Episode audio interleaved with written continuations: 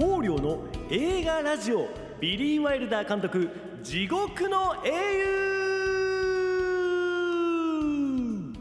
はい皆さんこんにちは光陵です。このラジオは一人でも多くの人に良き映画ライフををコンセプトに声優俳優として活動する光陵が心から面白いと思った映画を見て感じたことや気づいたことを時に真面目に時に面白おかしくシェアしているカルチャー番組です。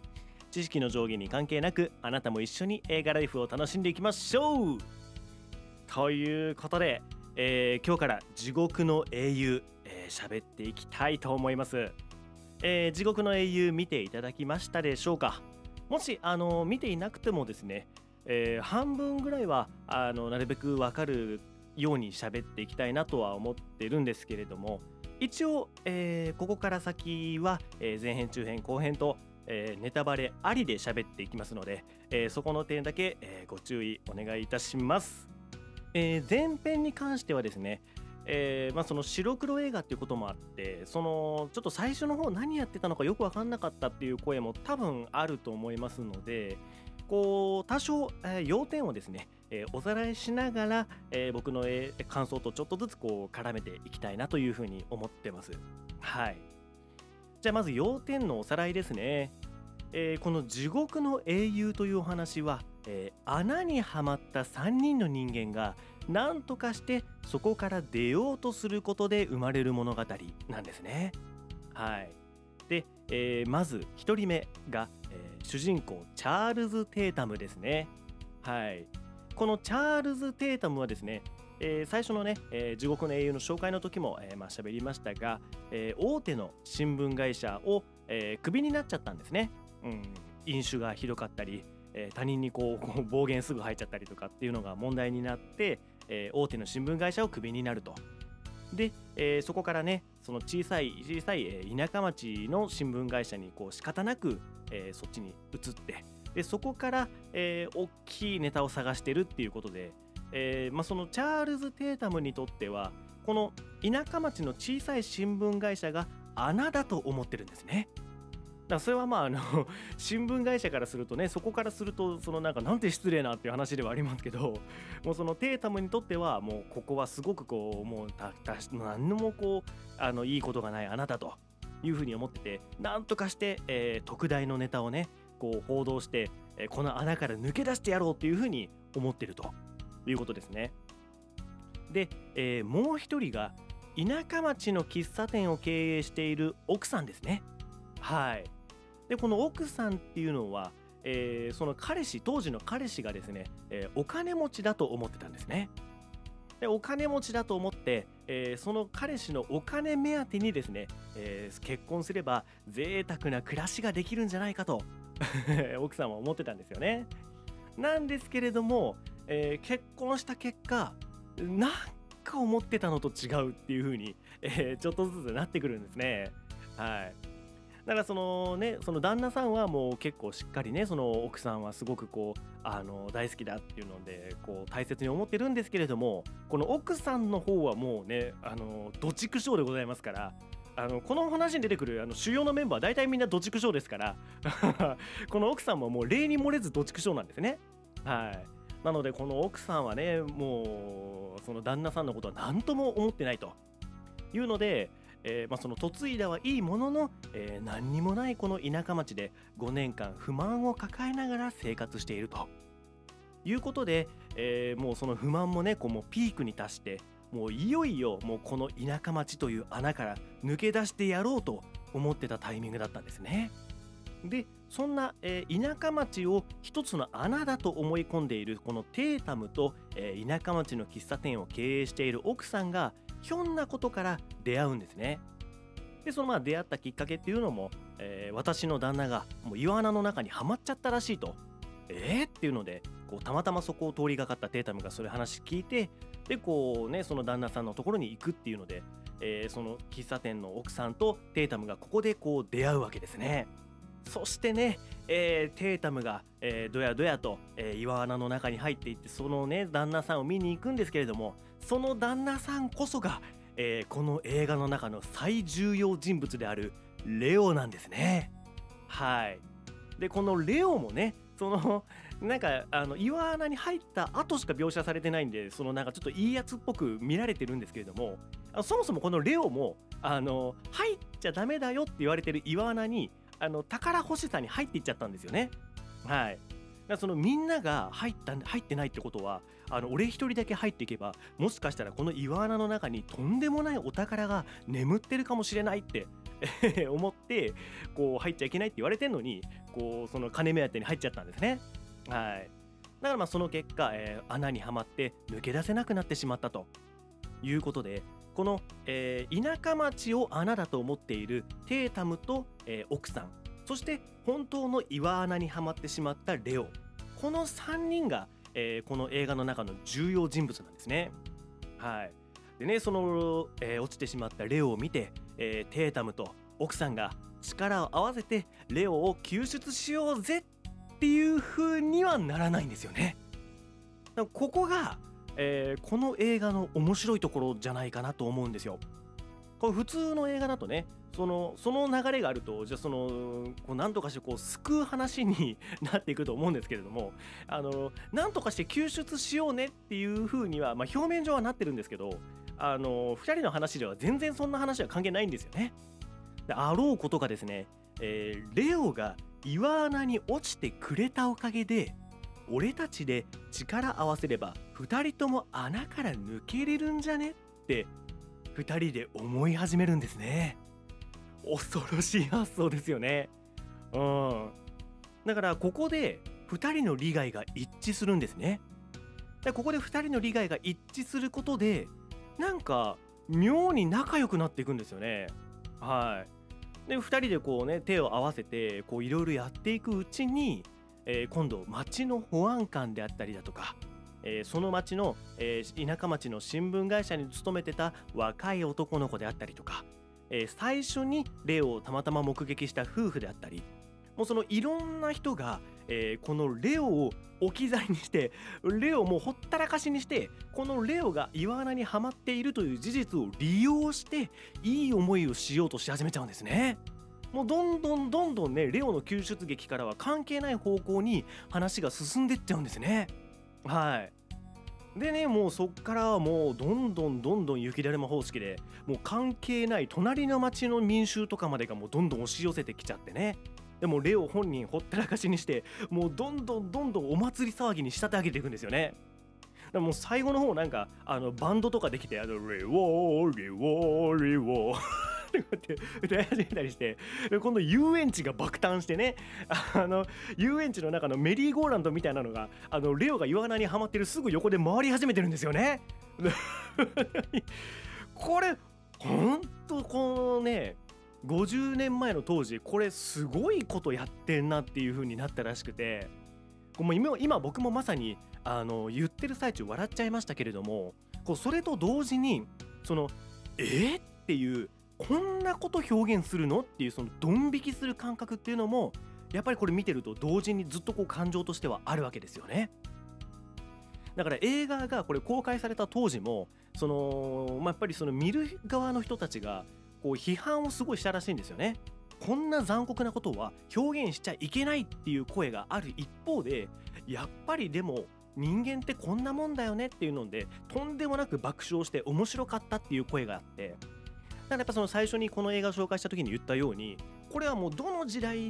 の人が見ても極端に大爆笑するか極端にドン引きするかのどっちかに分かれていく映画なんですよ。これはすごい映画なんですよ。ねえ。コリの映画ラジオで僕個人的にですね、えーまあ、特に、えー、好きだったシーンがありましてあの、奥さんがねこう夜逃げしようとするわけですよね。うん、もうそのあのずっともう5年間その不満を抱えて生きててでもうピークに達したタイミングで、えー、レオが岩穴にはまってくれたおかげでこれで私は堂々と、えー、お金を盗んで夜逃げできるって、えー、奥さんは思ったんですよね。で夜逃げでねこうあのレジのお金盗んでこう11ドル持ってねこう逃げようとするんですけれどもテータムが、まあ、ちょっと待てとおいおいおいと。お前そんな11ドルなんかのこれっぽっちのお金でそんな遠くまで行けるわけないだろうと。言われて。まあまあそれはその通りですよね。11ドルって言ったらえっ、と1万円ちょっとぐらいなのかな。うん1万円ちょっとでね そんなインターネットもない時代にそんな遠くまで行けないですよね。暮らしもできないですし。でそのテータムが「おいちょっとよく考えてみろよ」と、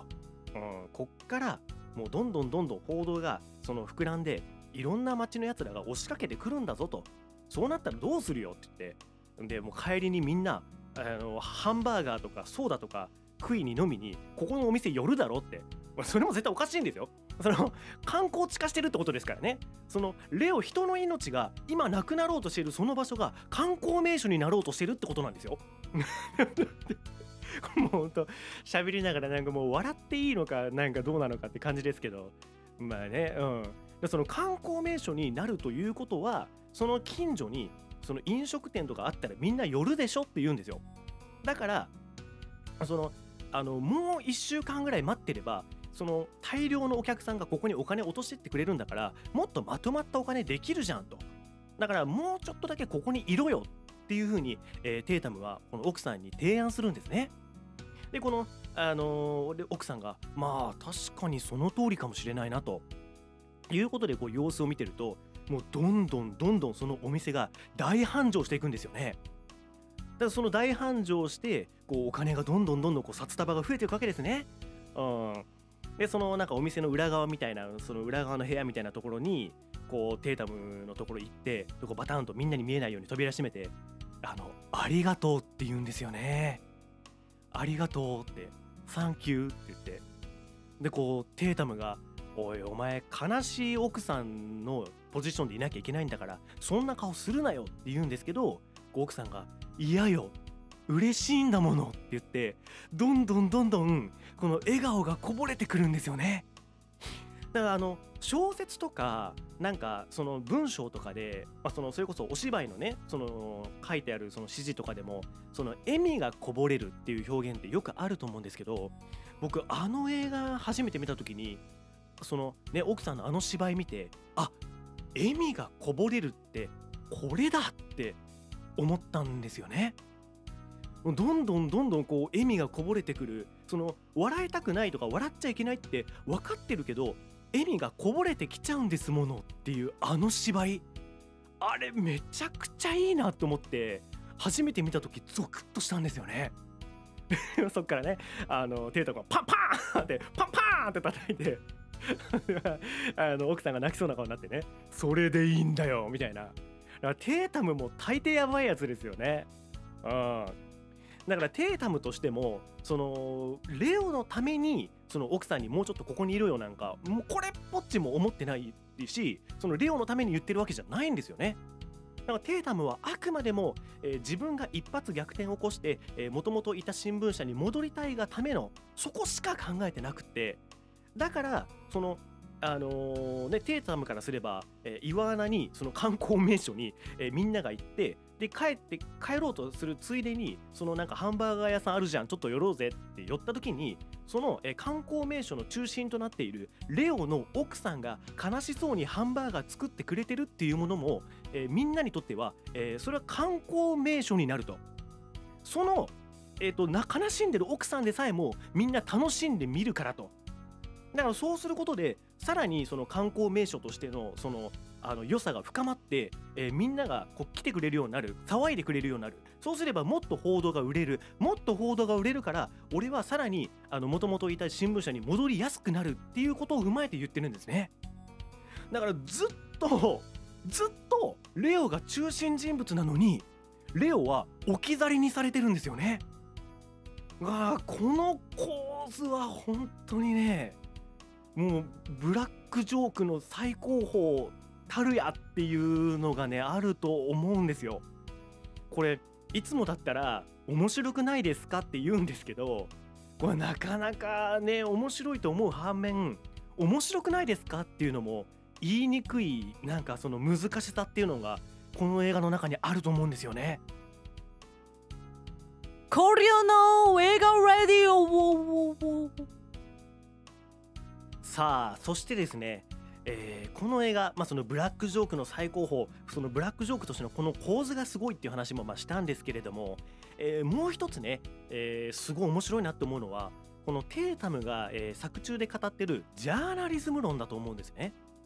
うん、でこのジャーナリズム論っていうのがですね、えーこの50年経った現在でも、えー全く変わらない何かがそこにあるなっていうのも、えー思うんですよ。だこのテータムが持っているこのジャーナリズム論ここをですね、えーまあその作中で言ってることではあるんですけれども、えー改めてですね、えー皆さんとこう共有したいというふうに思うんですね。えーテータムが持つジャーナリズム論2つ明確に映画の中で、えーセリフとして言ってることがありますね。でまず1つが悲惨な記事ほどよく売れる幸せは売れないっていうことですね。これはまあの残酷な事実ですよね。だからなんかその日本全国どの時代においてもなんかずっとこうあのテレビ見ながら最近物騒になったわよねって言い合ってるおばさんたちの井戸端会議ってないですか？もう一応あの物騒じゃない時時代はいつなんだよって本当思うんですけどそうなんですよねだからそれっていうのはやっぱり悲惨な記事ほどよく売れる幸せは売れないからなんですよねだから本当はその幸せなことも悲惨なこともあのこの日本全国でたくさんいろんなところで公平に起きてるはずなんですよ。でただ、えっと、なんで報道される時にそのね何かしらその誰かがあのね死んじゃったとか、えーどんななんか事件が起きたとかなんか盗まれたとか、うん、なんかそのねひどいことをされましたとかっていうこういう記事ばっかりそのなんかニュースとして上がってくるのなんでかっていうとその記事の方が売れるからなんですよね。うん。だから最近物騒になったわよねじゃないんですよ。幸せなこともあるんです。なんだけどもそのねわかんないですけど例えばそのなんたらかんたらのそのえっとまあ例えば80歳のとめこさんがえっと誕生日になってあのすごい元気でえっともうこの地域住民のいろんな人に祝ってもらいましたみたいなニュースってごく稀にね流れてると思うんですけれどもあれって本当は母数で言ったらもっと多いはずなんですよ。絶対いろんなところでそういったいいことっていうのは起こってるはずなんですけれども報道しないんですね。なぜなら数字が取れないから。だからこれっていうのは、えーすごく、まあ、悲しい事実ではありますけれどもやっぱ僕たち人間っていうのは、えー幸せな内容だったとかとかその明るい話題がいいなって思ってはいるんですけれども心の奥底では、えー悲惨な内容であったりネガティブな内容の方がん？なんだってこう気になっちゃうっていうのが、えーこれはあるってことなんですね。でもう一つですねこのもう一つの方がこの地獄の英雄の物語の核となっているお話だとは思うんですけれども、えー100万人の事故よりもストーリーがある一人の事故の方がよく売れるということですね。これもねなかなか言われるとこう痛いとこ疲れた感じってないですかね。ねだからこの映画の中でもですねえっ、とそのね若い新聞記者の人がえー、となんか本当は84人がこう生き埋めになった事件とかも他ではあるんだよみたいな話をするんですけれどもテイダムは「何言ってんだバカ野郎」と。うん、そんなねそんな84人だろうがもう100人だろうが100万人だろうが関係ねえんだとうん一人のストーリーのある事故の方がいいんだよっていうのを、えー前編前半のあたりでこう言ってるわけですよね。これって結構そのニュースとかでもこれはあると思うんですよ。えー、と例えばその火事とかでねその1万人近くの方が、えー負傷を負いましたとかっていうニュースよりも、